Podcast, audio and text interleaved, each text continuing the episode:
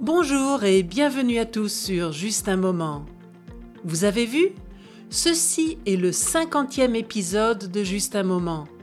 Merci à vous tous qui suivez tous les 15 jours mon podcast. Pour fêter cela, je vais vous faire deviner un produit. Un produit français, bien sûr. Les fêtes de fin d'année approchent et certains se demandent peut-être déjà ce qu'ils vont offrir comme cadeau.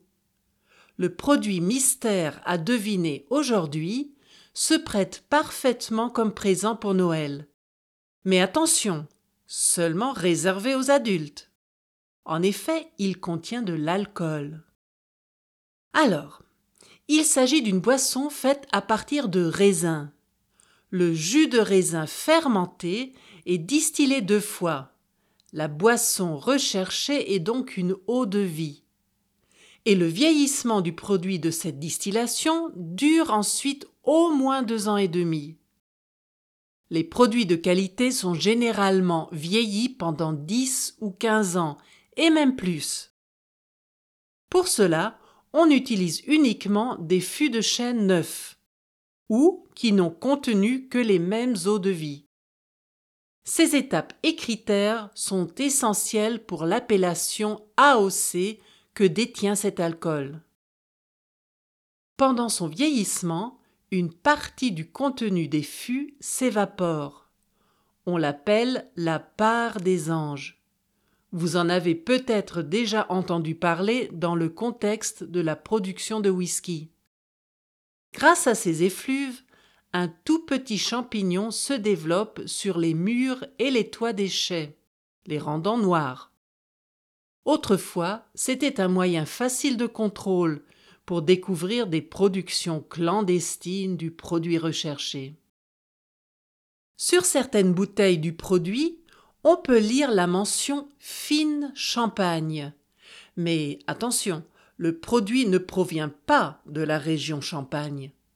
En fait, il est produit à plus de 600 km de Champagne. Ici, fine champagne fait référence à la composition du sol, sur lequel poussent les vignes destinées à la production de l'eau de vie à deviner. En effet, les sols sont calcaires, comme en Champagne. Depuis le XIXe siècle, une partie de la région s'appelle Grande Champagne et Petite Champagne. Seules les eaux de vie contenant uniquement des raisins de ces deux régions et au moins 50% de grandes champagnes ont le droit de porter l'appellation fine champagne.